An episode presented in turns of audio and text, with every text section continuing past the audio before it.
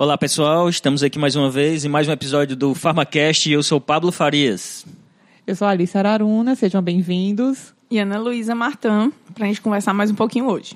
E hoje vamos falar sobre o metabolismo e excreção.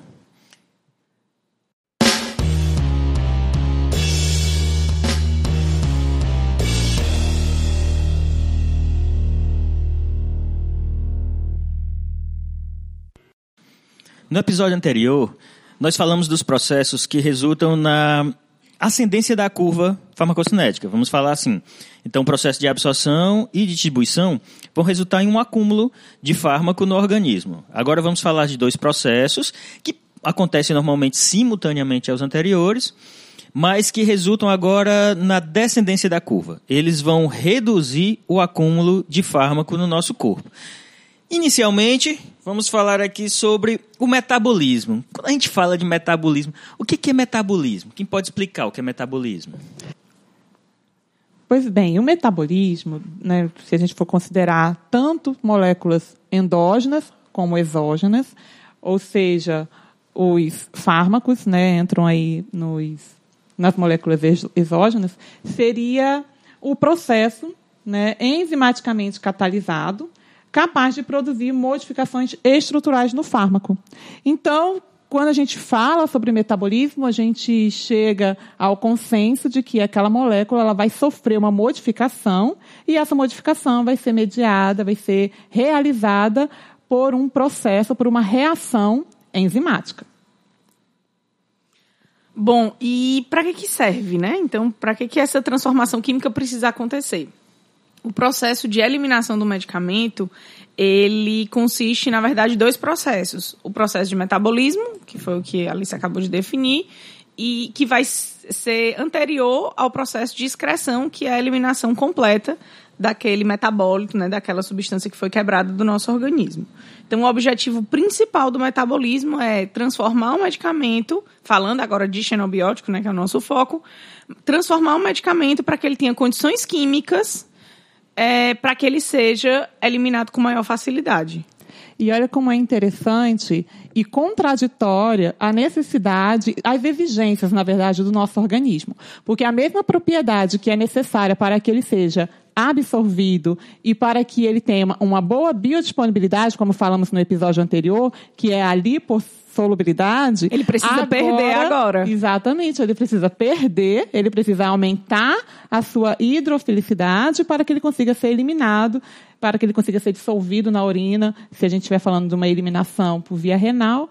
E consequentemente, ser eliminado do organismo, né? liberado aí do organismo. É bem contraditório, né? Essas necessidades, essas exigências do nosso organismo. Então, quer dizer que o processo de metabolismo, na verdade, visa eliminar. Não simplesmente porque a ideia que nós temos é que ah, o corpo está preparado para transformar e diminuir a toxicidade da substância. Mas, na verdade, o corpo talvez não esteja necessariamente fazendo isso. Ele está preparando um fármaco para deixá-lo mais polar e ser eliminado. Consequentemente, ele acaba reduzindo a toxicidade. Mas isso é sempre que acontece? Não é sempre que acontece. É, mais à frente a gente vai conversar que nem sempre a toxicidade dele vai diminuir. Algumas vezes chega até a aumentar. Mas vamos falar sobre isso um pouco mais à frente. É, o metabolismo ocorre em diversos tecidos. Praticamente todo tecido do nosso corpo pode realizar algum metabolismo. Mas, particularmente, eh, nós podemos destacar alguns aqui. Como, por exemplo, o plasma, o próprio plasma sanguíneo pode realizar metabolismo, o pulmão, é, como o metabolismo dos prostanóides que é realizado no pulmão, a suprarrenal, uh, o intestino. O intestino metaboliza grande, um, um número considerável de medicamentos a pele, metabolismo, o rim, o cérebro, mas principalmente o órgão que nós vamos falar mais aqui é o fígado. É o principal órgão responsável pela metabolização. Antes de falar no fígado, já que você puxou a história do intestino, tem um exemplo bem interessante que é o da digoxina, né, que é um medicamento que tem um terapêutico bem estreito, ele é bem pouco seguro e é, existe aí um polimorfismo né, em alguma uma parte da população que até estima-se que até 10% das pessoas que usam digoxina, elas conseguem metabolizar no intestino 40% da dose da digoxina, né, da concentração que foi ingerida. E aí existe uma interação muito com os antibióticos, porque os antibióticos diminuem a microbiota intestinal, então essa metabolização vai se reduzir e a quantidade de digoxina que vai chegar lá na corrente sanguínea, porque essas pessoas normalmente usam uma dose de digoxina maior, já que ela tem uma metabolização intestinal interessante, né? Já de 40% do, do, da quantidade. Então, realmente o intestino é um órgão importante, não só a digoxina. Nós temos, por exemplo, a, o clonazepam, a clorpromazina. Eles são muito mais metabolizados no intestino que no próprio fígado. Por exemplo, o midazolam é outro que é extensamente metabolizado também no intestino. É praticamente meio a meio, intestino e fígado. Então, o intestino é um órgão que não pode ser desconsiderado quando se fala em absorção, ou, desculpe, em metabolismo. Lembrando que é na administração por via oral. Na administração por via oral. Sempre é importante lembrar disso. É, então, quando a gente fala em fígado, realmente é o principal órgão no metabolismo, mas o intestino é frequentemente negligenciado quando falamos em metabolismo. E como a gente viu, são fármacos comuns, o clonazepam, muito utilizado, ciclosporina, é, o midazolam, são fármacos que têm uma utilização diversa e a metabolização intestinal é considerável.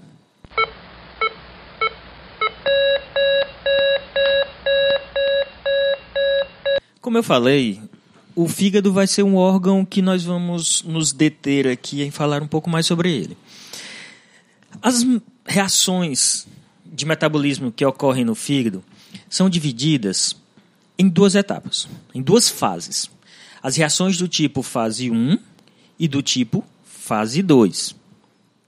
As reações do tipo fase 1 no, é, são reações que tendem normalmente a deixar a substância um pouco mais ativa.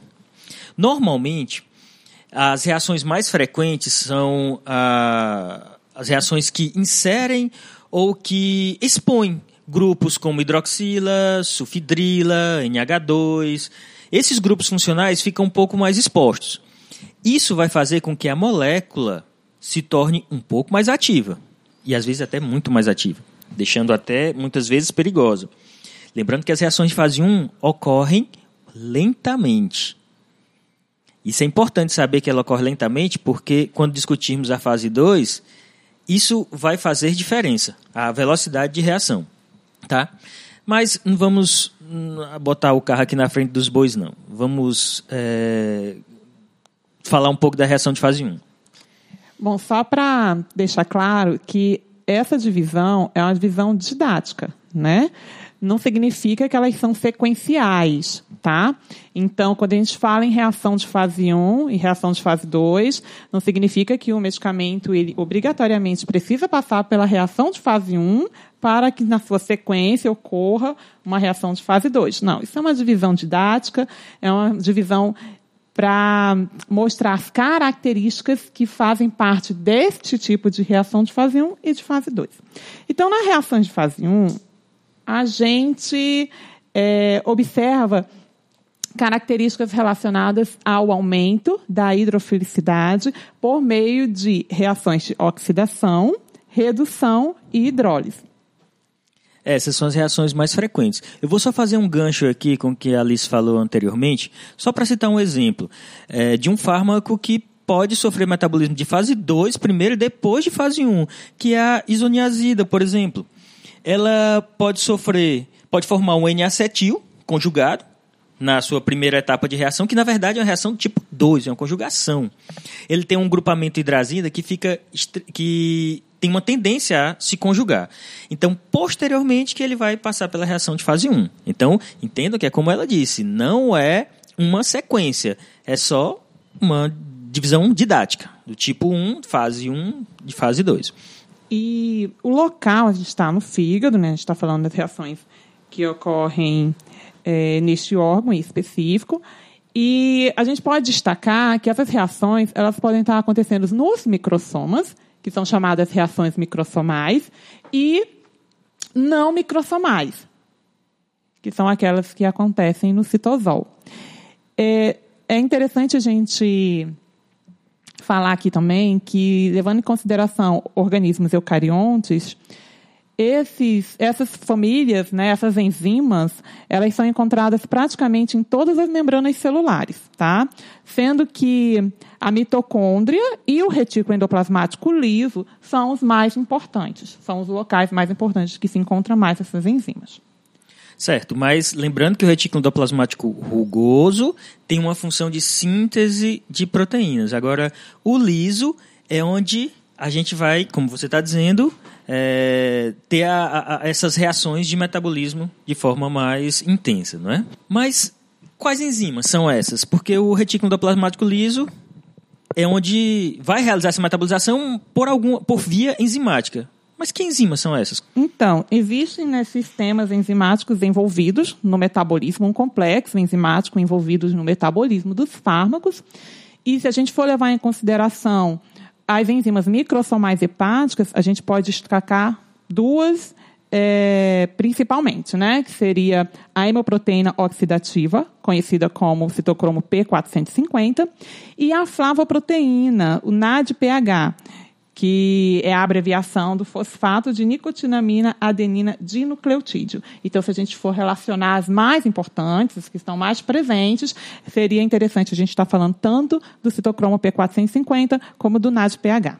Esse citocromo P450, só um detalhe, é uma família de enzimas enorme. Só para vocês terem ideia, tem livros só sobre o citocromo P450. É, o citocromo P450, esse termo surge porque vamos vamos fracionar aqui a, o termo. O cito vem de célula, o cromo vem de colorida, né? Elas é, e esse 450 é a, fa, é a faixa próxima do comprimento de onda, onde é que é utilizado para fazer a identificação delas. Ela, para vocês terem ideia da variação, da variabilidade dessa, dessas enzimas, elas são formadas por 50 genes aproximadamente mais 15 pseudogenes que podem formar cerca de 7.700 sequências distintas distribuídas em 267 famílias, que realizam vários tipos de reação, mas a mais frequente é a reação de oxidação. Lembrando só que você falou do cito, do cromo, do 450, mas falou, fal, faltou falar do P, né? Que o P é justamente a cor que que o homogenato dele produz, que é uma cor rosa, pink, né? Então, do inglês ficou citocromo P450. Isso mesmo. E a variabilidade que existe das isoenzimas relacionadas ao citocromo P450, elas são representadas na sua própria sigla. Né? Na forma, a forma como ele é representado, a gente pode observar que tem o CIP, que já foi explicado, né, a origem desse nome, dessa nomenclatura, é, seguido de um algarismo, que representa a família, uma letra, que significa a subfamília, e há um segundo algarismo, que representa o gene. Então, vocês podem estar observando que tem o CYP3A2. Significa que esta enzima específico faz parte da família 3, da subfamília A e, do gene, e está localizado no gene 2. Isso mesmo. Então, isso é importante para classificarmos os diversos tipos de família. Pra, até para entender qual a via de metabolização de diversos agentes. Isso vai ser útil um pouquinho mais à frente quando estivermos discutindo é, algumas interações, a indução enzimática, inibição enzimática. Então, isso é uma, uma informação importante, saber qual a família em que esses agentes, esses xenobióticos ou esses fármacos são metabolizados certo? E eu acho que você falou sobre, você falou sobre oxidação, foi que era a principal? A principal falou, reação de, né? do, da citocromo é a oxidação. Oxidação. Então, algumas literaturas mostram, tem termos, se a gente for falar em termos numéricos, que 95% das reações de oxidação são realizadas pelo citocromo P450. É, Existem outras né, oxidações que não são realizadas, a gente pode falar, inclusive, sobre uma via oxidativa não P450, que é a via da álcool desidrogenase, e é uma enzima que oxida os álcools, né, e seus derivados em aldeído, como parte principal do processo de excreção e é um exemplo claro de uma via que não utiliza o P450, né, álcool desidrogenado. Os consumidores aí de álcool bota bastante, né, esse, essa enzima para trabalhar. e é um dos metabolismos mais discutidos também. A gente nunca pode deixar de falar do álcool, porque o nível de exposição dele é considerável. Então é uma, um, um metabolismo que tem que ser lembrado sempre. E, e assim, são duas desidrogenases, né? A álcool desidrogenase e a aldeído desidrogenase, que faz parte aí de uma segunda etapa da metabolização do álcool. Que a gente não pode esquecer que tem medicamentos que conseguem bloquear essa enzima, aumentando a toxicidade do álcool né? Porque deixa o metabolismo aldeído acético, que é o metabolismo tóxico do, álcool, do álcool em maior quantidade. Particularmente a aldeído desidrogenase. Isso, o bloqueio da aldeído. O metronidazol faz isso, uh, o disulfiram faz isso, que é, o, né, é um dos tratamentos para o alcoolismo. E aí tem medicamentos que podem interferir também nessas desidrogenases. Só pegando o seu gancho aqui, o disulfiram faz isso, ele inibe a desidrogenase, aumenta, deixa acumulado o aldeído, então o álcool, o etanol é metabolizado a aldeído pela álcool desidrogenase. Então se torna aldeído. O aldeído é o principal agente responsável pelos desconfortos na embriaguez e tudo mais. Famosa reação da ressaca. É, a ressaca. Calma, lembrando que a dor de cabeça principalmente é responsável pela desidratação. Mas os demais desconfortos, a náusea, o vômito e tudo mais é pela, por causa do aldeído. Mas não tem muito problema que em quantidades controladas, né? Claro, né? Eu sei que todo mundo consome quantidades controladas aqui o álcool. Ela não, ele não se acumula muito porque a aldeído desidrogenase metaboliza dele, metaboliza ele a ácido acético. Então, isso reduz o, o desconforto. Só que, como a Ana Luísa disse, alguns medicamentos e agentes, como o disulfiram, inibe a aldeia desidrogenase. Então você vai acumular e gera muito desconforto. Então ele foi utilizado durante muito tempo para inibir o consumo de álcool, porque as pessoas iam passar muito mal por conta dele. E esse, essa expressão, o nome dele ficou clássico. Então, quando o medicamento tem uh, causa esse efeito, é chamado efeito de sulfiram, por causa desse medicamento. Por isso que não se deve é, fazer uso de álcool durante tratamento de algumas parasitoses, verminoses, porque muitos deles causam a inibição da aldeído desidrogenase e pode causar desconforto durante o tratamento. Bem, nós estamos falando muito de metabolismo, mas existem algumas aplicações mais práticas, mais clínicas para esse estudo de metabolismo. É, é importante sabermos a via e o metabólito das, dessas reações até para os processos de monitoramento. Como você estava falando, um exemplo de monitoramento é a avaliação, né, a investigação do metabólito da serotonina na urina de pacientes em fase psicótica é, maníaco-depressiva. Essa avaliação ela é feita devido à metabolização da serotonina mediada pela monoaminooxidase, né, conhecidas como AMAL.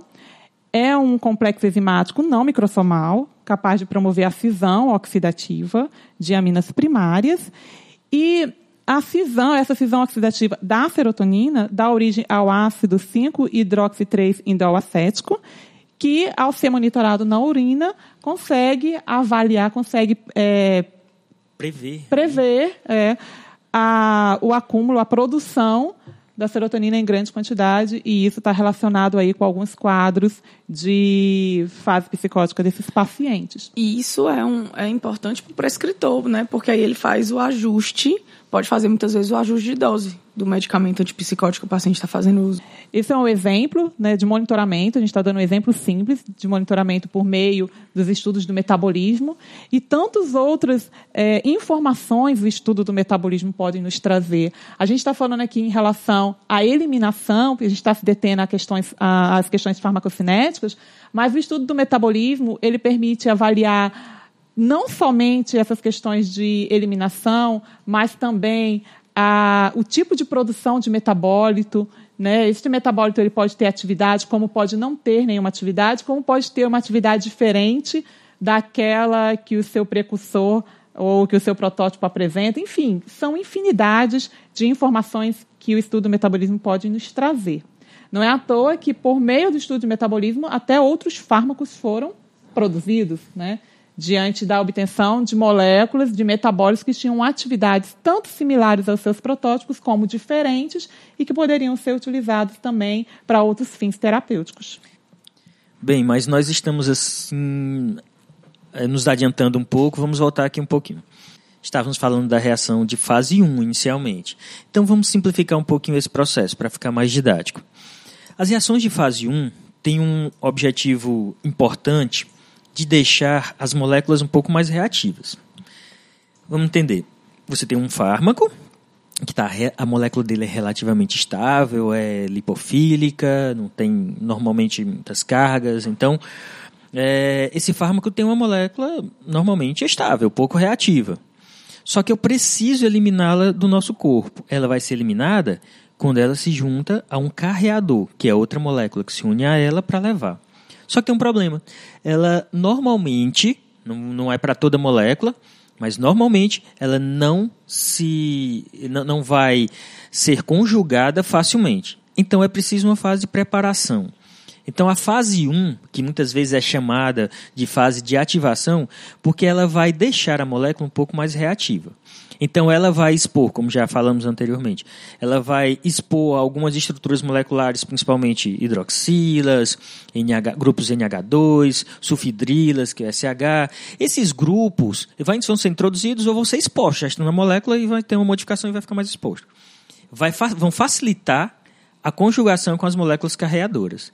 Essa conjugação é o que chamamos de reação de fase 2. Então a fase 1 um tem um processo mais de ativação. Então a molécula vai ficar um pouco mais instável, mais reativa, vamos dizer assim, instável não. O pessoal da química vai me matar se eu falar instável. Então, é mais reativa e a de fase 2 é o momento em que ele acaba sendo carreado para ficar mais polarizado e ser eliminado, principalmente pelos rins, mas diversas outras vias podem ser usadas para eliminar. Certo? Bom, o que acontece é que a reação de fase 1 um é lenta. Eu já falei anteriormente que ela é um pouquinho mais lenta. Isso é bom, porque o produto da fase 1 é uma molécula mais reativa. Então, se ela acontecesse rapidamente, talvez os nossos, as nossas moléculas que vão conjugar na fase 2 não conseguissem fazer isso em tempo hábil. E esse produto da fase 1, que é mais reativo, causaria intoxicação muito mais facilmente. Então, é, as reações de fase 1 são lentas e as reações de fase 2 são normalmente rápidas para neutralizar esse produto da fase 1, que é muito mais reativo, diminuindo o risco de intoxicação. Mas vários agentes podem causar isso. Vou, vou dar um exemplo do mais clássico, que é o paracetamol. Paracetamol é um agente que sofre é, várias, vários tipos, várias, várias vias de metabolização, passa por vias diferentes de metabolização. Mas o produto da fase 1 dele, que é o NAP-BQI, é extremamente tóxico para o fígado. Certo? Só que não é um grande problema, porque a reação de fase 2 ocorre com a conjugação da glutationa. Então você forma o NAP-BQI, a glutationa vem, se une a ele e neutraliza a, a, o NAP-BQI, evitando a intoxicação. O problema é que as enzimas da fase 2 precisam de um tempo para serem produzidas.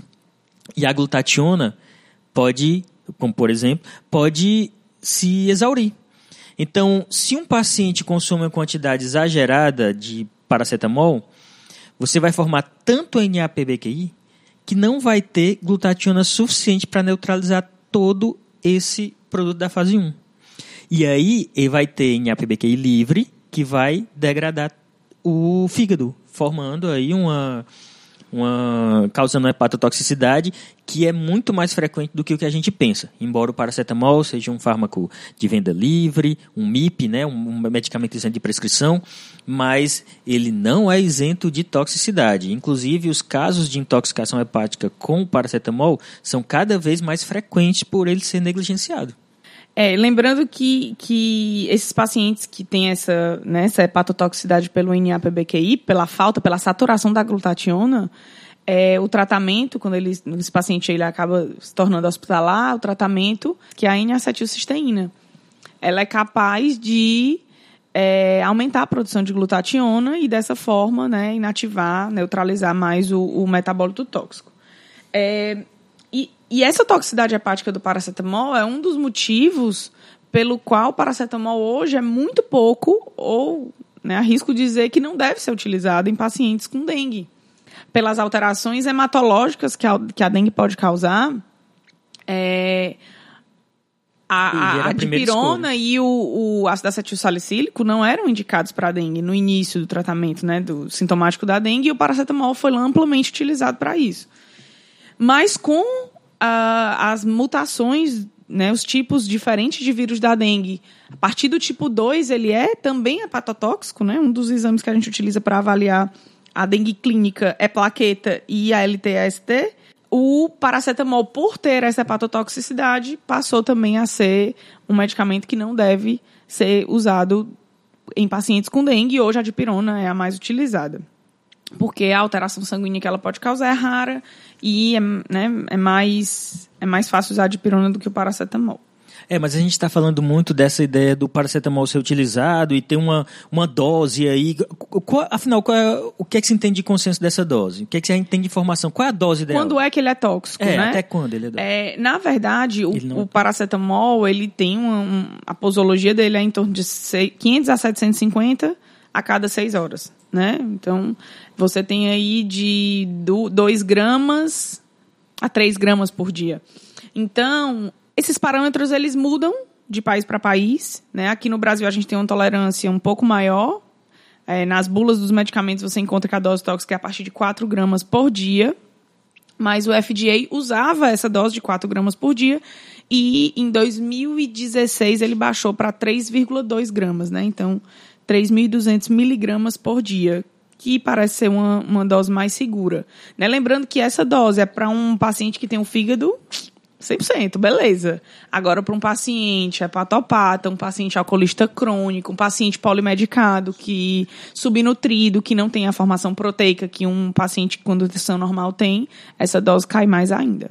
Então, por segurança, é melhor manter sempre a dose mais estreita possível. É melhor manter a posologia, não ultrapassar é. a posologia. Aquela ideia de que as pessoas têm de que tomar dois medicamentos de uma vez a melhorar a dor de cabeça, não melhora. Aquela dose ela já é calculada para aquele efeito terapêutico. Então, mantendo a posologia, você consegue manter a segurança do medicamento. É, isso acontece às vezes, é um grande risco com aquela situação da prescrição.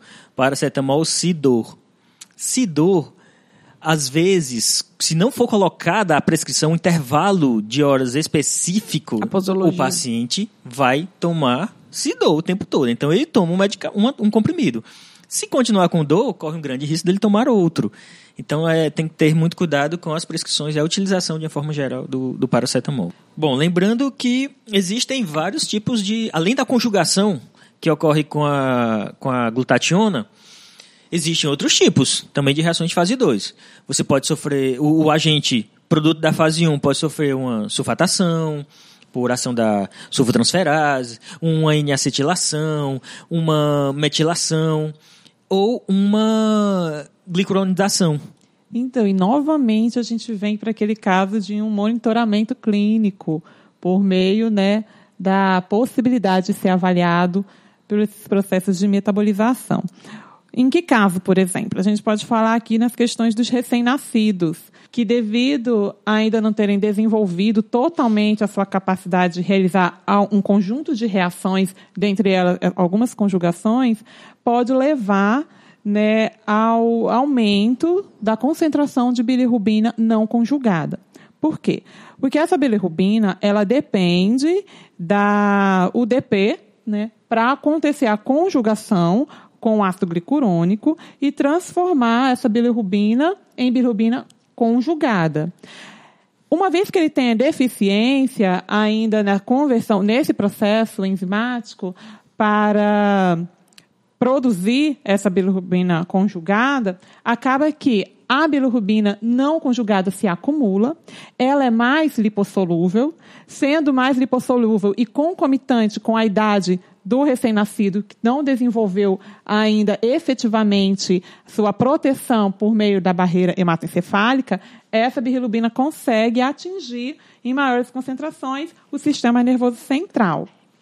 Isso acarreta a formação, né, a condição patológica conhecida como encefalopatia por bilirrubina, quando grande quantidade de bilirrubina não conjugada chega no sistema nervoso central e visualmente, clinicamente, a gente consegue identificar o recém-nascido com um tom amarelado que é exatamente o aumento dessa concentração de bilirrubina. Que é com, e conhecida como icterícia neonatal, né? Exatamente. A maioria dos bebês, eles ficam amarelinhos, e aí alguns só com banho de sol diário conseguem é, é, gerar bilirrubina conjugada e ela ser excretada, e alguns precisam, dependendo do nível, se eu não me engano é acima de 16, 17, alguns padrões são diferentes, elas precisam de fototerapia para poder conjugar essa bilirrubina né, artificialmente na verdade, converter Isso. a bilirrubina em um isômero mais rapidamente excretado. Né? Existem, na verdade, aí dois tipos de terapia. Tanto a fototerapia, para a conversão dessa bilirrubina numa é, molécula, num isômero mais rapidamente excretado, como também a utilização de um tratamento medicamentoso, que é por meio da administração do barbitúrico fenobarbital porque esse fenobarbital ele é um indutor enzimático, mais à frente a gente vai falar sobre isso, e uma vez que ele consegue induzir a UDP, aumenta, consequentemente, a liberação né, do ácido glicurônico e ele pode, então, se ligar à bilirrubina e transformar a bilirrubina conjugada em maior quantidade no organismo.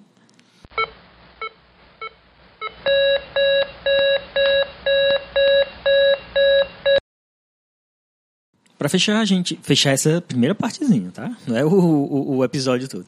Então, nós temos as reações de fase 1, reações de fase 2. Tá, tudo bem. O objetivo disso é deixar o fármaco mais é, numa forma mais adequada para que ele possa ser eliminado. Só que esses processos de biotransformação podem resultar em modificações importantes para a molécula. Ela pode é, pode existir até a condição de você de ser administrado um agente, um agente químico, que não teria atividade farmacológica e depois do processo de metabolização ele passar a ter uma atividade, que pode ser farmacológica ou uma atividade tóxica. Bom, isso vai variar. Ele pode aumentar a atividade dele, pode passar a ter atividades novas. Então, eu quero que vocês entendam que não necessariamente o processo de metabolismo vai resultar em uma neutralização do agente. Ele pode adquirir novas propriedades.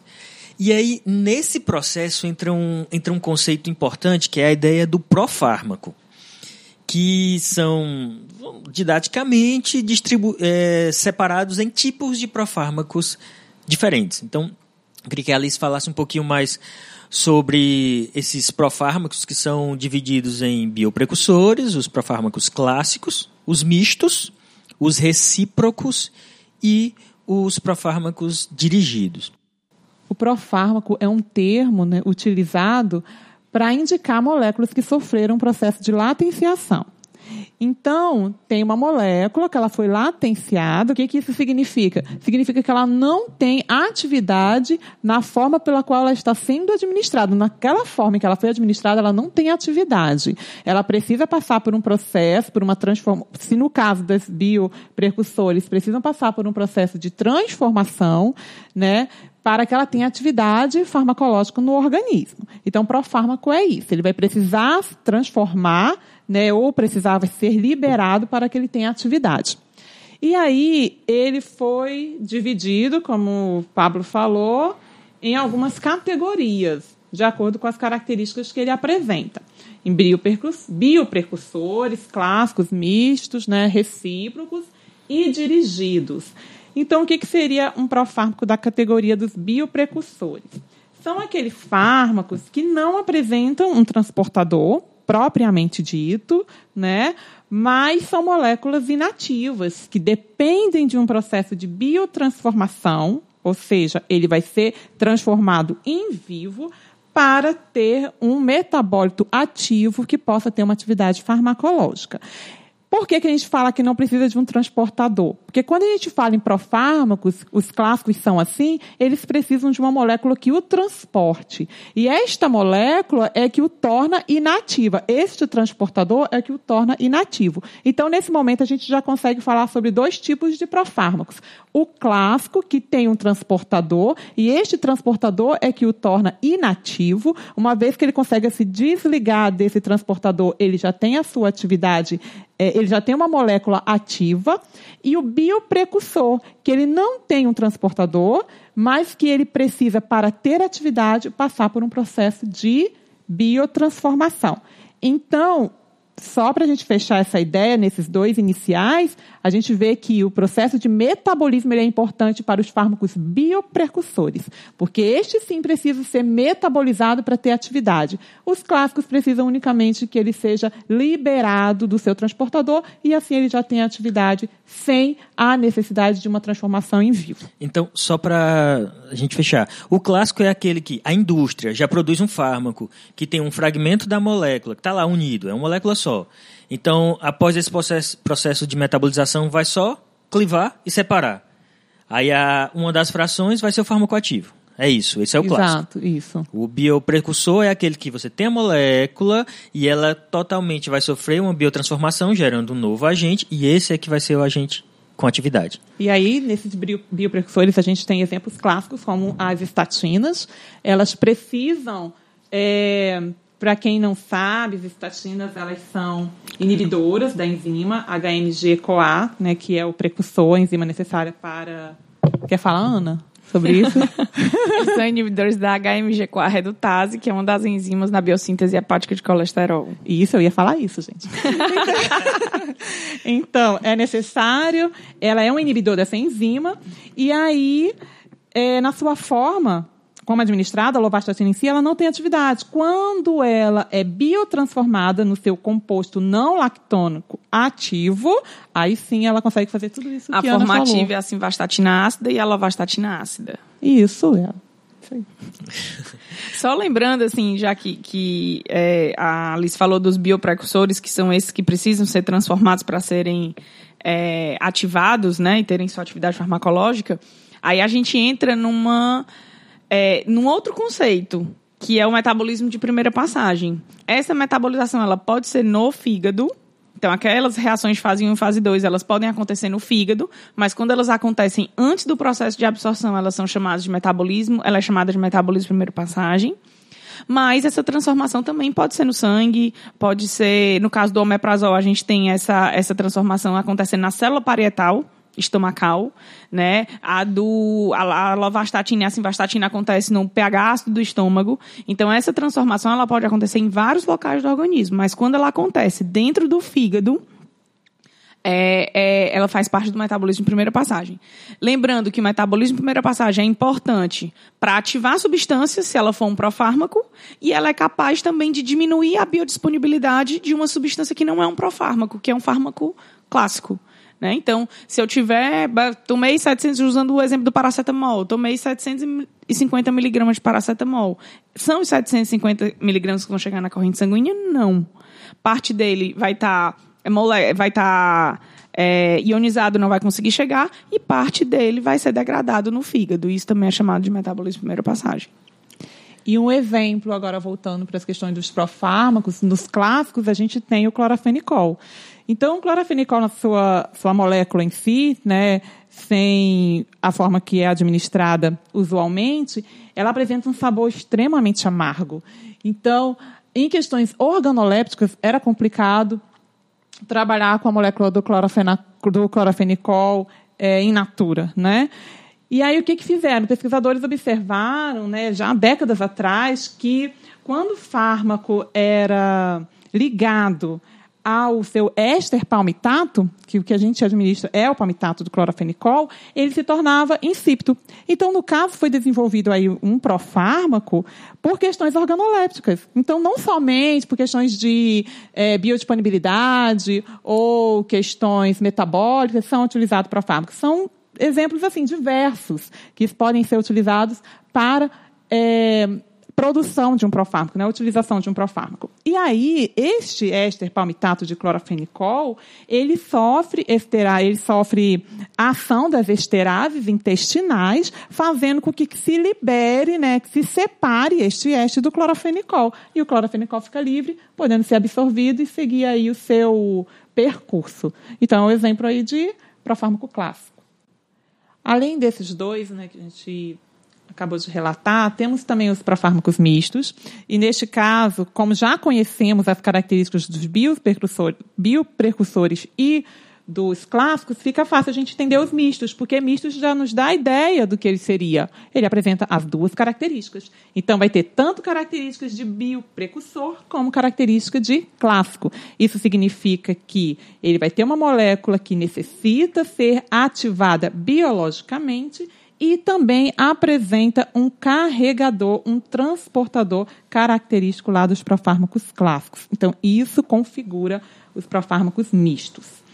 Em relação aos profármacos recíprocos, ele vai ter uma característica bem peculiar, porque, diferentemente do profármaco clássico, o seu transportador também tem uma atividade terapêutica. Então, é utilizado, neste caso, alguns fármacos que tanto a molécula como o transportador, quando separados, vão ter alguma atividade. Por isso que é recíproco. Eu te levo, né? E você me leva, e nós dois temos atividade lá quando chegarmos no nosso sítio ativo. Já os profármacos dirigidos, todos os nomes eles são bem sugestivos, gente.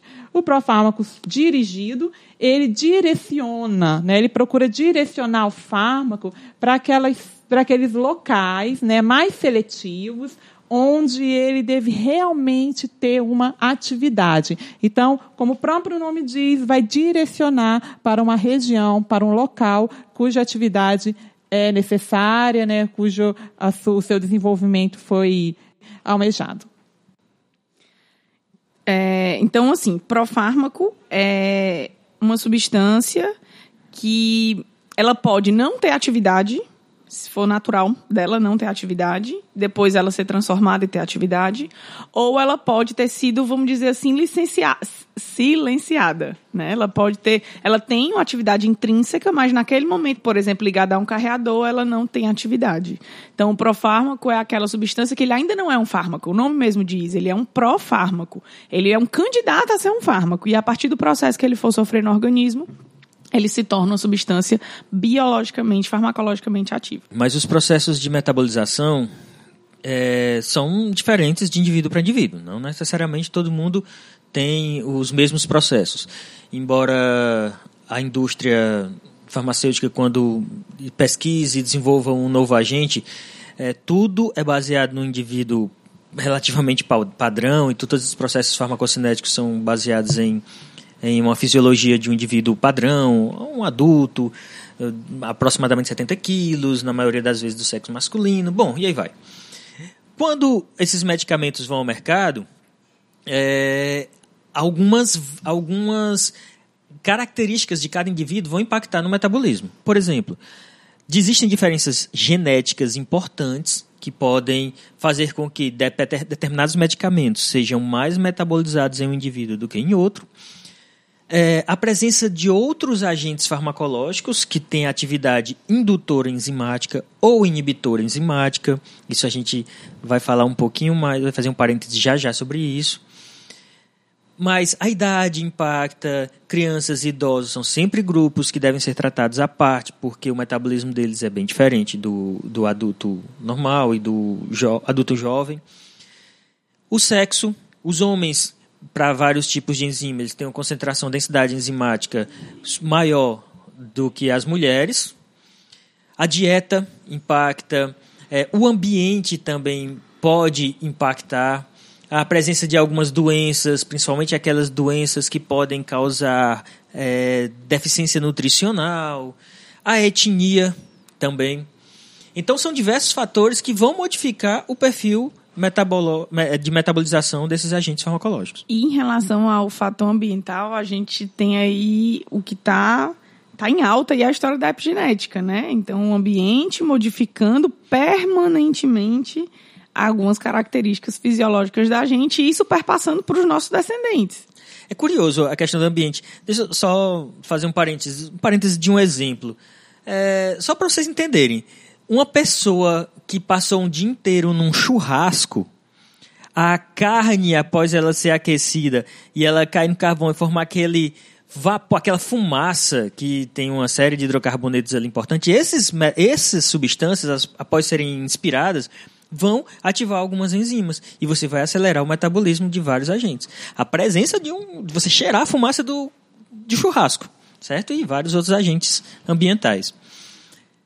E esses fatores interindividuais, né, é um objeto importantíssimo dos estudos da farmacogenômica, que avalia exatamente a variabilidade genética sobre o metabolismo dos fármacos em diferentes pessoas, né, em diferentes Porque eu ainda hei de ver a gente ter uma terapia individualizada de acordo com a nossa genética, né? Esse é o objetivo da farmacogenômica, da farmacogenética, que a, cada indivíduo, de acordo com seu código genético, com suas variações individuais, hepáticas, renais, fisiológicas, consiga ter a melhor terapia, a melhor dose, para que ela tenha menos efeito adverso. E, e esse é o objetivo, né? Agora, realmente, a gente ainda está engatinhando nesse já tem vários estudos de farmacogenética é, mapeando polimorfismo vendo aí qual é a dose ideal do medicamento mas ainda é algo que realmente para chegar na população, né? A, a, a, a, realidade da nossa população ainda vai demorar um pouquinho, mas eu ainda hei de ver. A gente já tem muita informação sobre isso. É, já daria até para trabalhar de certa forma, só que ainda é caro, os exames são muito caros para poder individualizar a terapia, mas com o tempo eu acho que a, essa criação desses testes rápidos devem acelerar esse processo aí e ficar tudo muito mais rápido. Baixar custo, né? É, baixar os custos. E, claro, diversificar aí a quantidade de informação que a gente tem para a individualização. Isso ocorre muito nas terapias com câncer. Hoje já existem muitos tratamentos de terapia com câncer que trabalham com a identificação do gene específico daquele câncer. Mas isso vai ser outro cast. Realmente é. é um só, só, só aproveitando essa, esse, esse gancho aí do câncer, né? Aí eu vou dar uma dica, porque eu adoro filme. Eu vou dar uma dica do Uma Chance para Viver que é um filme que normalmente eu passo nas minhas aulas, que ele fala sobre uh, o desenvolvimento de um anticorpo monoclonal anti-HER2, que é um, um, gene que é presente em 25 a 30% das mulheres com câncer de mama. É o Herceptin. É, é o Herceptin, que é o trastuzumab. E aí, é, ele fala sobre toda a caminhada. Quem também quiser aprender um pouquinho sobre como o processo dos estudos de fase 1, fase 2, fase 3, ele, ele começa lá com os animais, testando em rato, e aí depois ele passa por todos é, os tratamentos em vivo, né? Os tratamentos clínicos, os estudos clínicos. Então é uma dica boa aí, uma chance para viver. Bem, mas a gente falou, eu falei rapidamente aqui que existem os processos de indução enzimática e inibição enzimática. Deixa eu só fazer um parêntese nesses dois processos aqui, porque eles são importantes para a gente não estender tanto. Quando você tem um agente que é um indutor enzimático, quando você utiliza outro fármaco junto com esse agente, vamos imaginar, eu tenho um fármaco A que é um indutor enzimático. Significa que ele induz a atividade das enzimas. Você vai fazer o fígado, ou sei lá, o, o metabolismo trabalhar mais rápido. Então, esse fármaco A vai induzir o metabolismo. Um fármaco B, se ele for, vale, é importante isso, se ele for metabolizado por essa via, por essa família que é induzida, ele pode ter seu efeito reduzido. Vamos entender isso. É muito comum você ver, ah, eu usei um fármaco que é indutor enzimático, então quando utiliza outro medicamento, o efeito dele vai ser reduzido. Depende. Ele tem que ser metabolizado pela mesma via. Só para vocês entenderem. Vamos imaginar que eu tenho um fármaco que é um indutor da família do CYP3A4. A CYP3A4, estou usando ela como exemplo, porque ela metaboliza praticamente 50% de todos os processos no nosso corpo. É a, a via mais ampla de metabolização. Tá? Então, ele sim, realmente tem uma grande chance desse segundo fármaco que você utilizar ter seu efeito reduzido, porque a CYP3A4 foi muito ativada pelo indutor. Então, ele vai metabolizar muito rápido o segundo agente. Tá? Lembrando que isso é válido para um fármaco. Se a gente fala de profármaco, a ideia é contrária, já que o profármaco, né, na sua, no seu início, ele está com atividade farmacológica inativa. Então, o indutor enzimático para um profármaco, ele aumentaria a sua velocidade de atividade, né? Aumentaria a sua conversão para ativo e, consequentemente, aumentaria a sua, sua atividade. Tu estava falando sobre a 3,4A, foi? Foi. 3 a 4. 3 a 4, né? Essa, um exemplo típico de indutor enzimático é a carbamazepina. Isso. Né?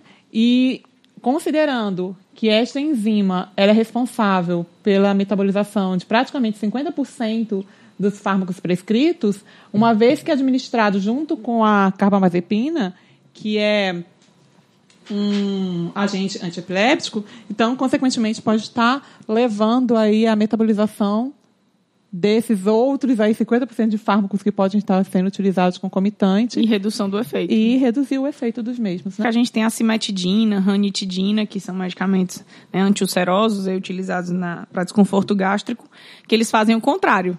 Eles já inibem a CYP3A4. Então, ao inibir a CYP3A4, a gente teria, na verdade, um aumento dos fármacos Da e um- concentração. da concentração plasmática dos fármacos e uma diminuição da concentração plasmática dos profármacos, porque eles seriam menos ativados. É, a CYP3A4 tem uma série que você tem indutores como os barbitúricos que vão induzir a atividade dele já. Fenobarbital, né? Um clássico. O fenobarbital é um e, e clássico. lembrando que o fenobarbital ele é um autoindutor enzimático, porque ele também é metabolizado pela CYP3A4. Então ele induz a enzima que metaboliza ele. Você Exatamente. pegar um paciente no início do tratamento, o fenobarbital dura uma dose de fenobarbital dura 36 horas. Depois de uma semana de tratamento, ela dura 6, 8. Porque ele mesmo, ele, ele próprio induz as enzimas de metabolização e, consequentemente, de excreção. induz o próprio metabolismo. E além dos indutores, a gente tem inibidores também, como por exemplo, por exemplo, o diltiazem, a claritromicina, isso falando da CYP3A4. Os tá? macrolídeos em geral. Isso. Mas aí a cada subfamília tem seus indutores e seus inibidores. É, o fenobarbital também é um indutor para 2C18, ah, para 2B6. E se a gente for estender aqui, é só para vocês entenderem que o fato de ele ser um indutor enzimático ou inibidor enzimático, se ele vai impactar na utilização do outro agente, isso não pode ser levado de forma genérica depende da via de metabolização do segundo agente. Ele tem que ser metabolizado pela mesma família. Eu acho interessante, Ana, falar sobre a questão do álcool. Porque todo mundo fica, ah, por que, que eu não posso tomar? Não, e o álcool, ele-? O álcool, na verdade, ele tem um duplo comportamento. Né? Se ele for administrado agudamente, independente da sua dose, ele tem um comportamento de eh, inibição de enzimas.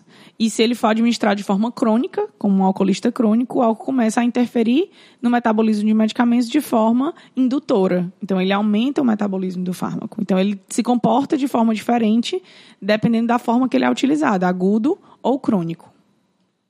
É, então aí- não beba se estiver tomando algum medicamento. Pronto. Não né? beba de jeito de nenhuma forma, é verdade. É, mas é, não arrisque. É, aí eh, a gente está falando da 2E1, que é a via de indução enzimática do, do álcool, por exemplo, que é a mesma do paracetamol, que é um, então o paracetamol teoricamente teria um efeito reduzido. Bom, diversos agentes que são metabolizados por essa via teriam seu efeito reduzido por causa da utilização do álcool. E tá? aí tem aquela velha história, né? O álcool corta o efeito do medicamento, que isso eu me treme todinha quando eu escuto o álcool corta o efeito do medicamento, né? Na verdade, ele tem algumas propriedades que podem diminuir, não cortar, mas diminuir o efeito de alguns medicamentos. Ele é um diurético, então ele aumenta a excreção renal. Então acaba, se você faz mais xixi, você acaba também eliminando mais medicamento. E ele pode se comportar como um indutor enzimático, dependendo da dose que ele é administrado, e, consequentemente, aumentar o metabolismo do medicamento em questão. Né? Mas a álcool não corta efeito de medicamento. Ele realmente já pode alterar o metabolismo, porque ele tem uma ação hepática e também ele tem alguns efeitos em relação, por exemplo, à diurese. Continuando o que a gente estava comentando sobre as diferenças no metabolismo, além desses agentes, dessas diferenças que são típicas do indivíduo, às vezes dentro da mesma espécie, normalmente dentro da mesma espécie, mas existem diferenças entre espécies animais. Só como exemplo, o rato e o camundongo, eles não têm as mesmas características no, nos processos de metabolismo. Se nos determos, por exemplo, ao processo de acetilação, que é uma reação de fase 2, você tem o camundongo, é tipicamente um acetilador rápido. O rato, um acetilador lento. Então, alguns processos. Lembrando que as reações de fase 2 precisam ser ocorrer rapidamente para neutralizar os produtos da fase 1.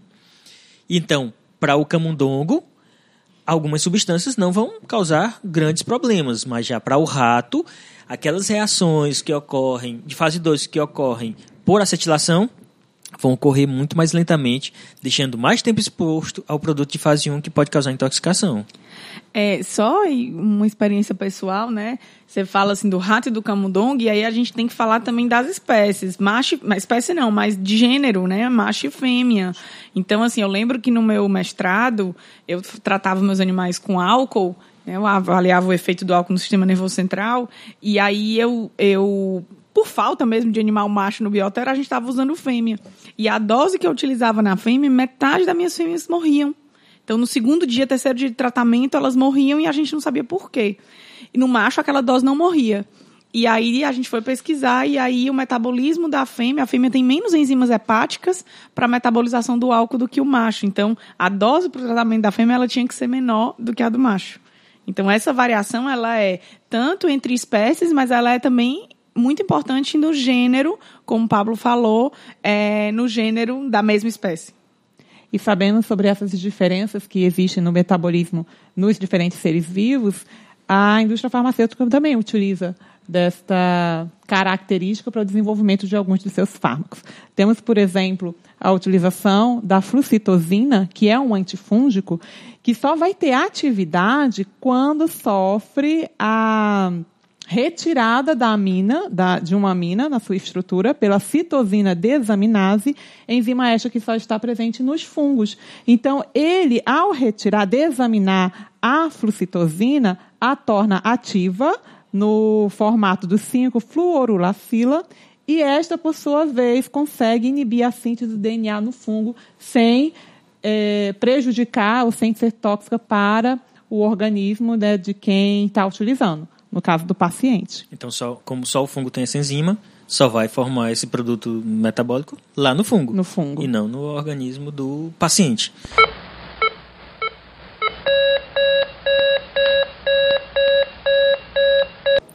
Bem, pessoal, devido ao tamanho desse arquivo, é, o episódio passou de uma hora, vai para em torno de uma hora e meia, nós resolvemos dividi-lo em dois, para que não deixe mais difícil os downloads do arquivo no agregador de vocês, para facilitar também a, a, compreensão. Então, nós vamos encerrar esse episódio aqui, tanto que não vamos fazer um encerramento tradicional da gente, vamos parar assim, que é parte do episódio que vem a, a seguir, que é o episódio 3B. Espero que continuem assistindo o episódio e até mais.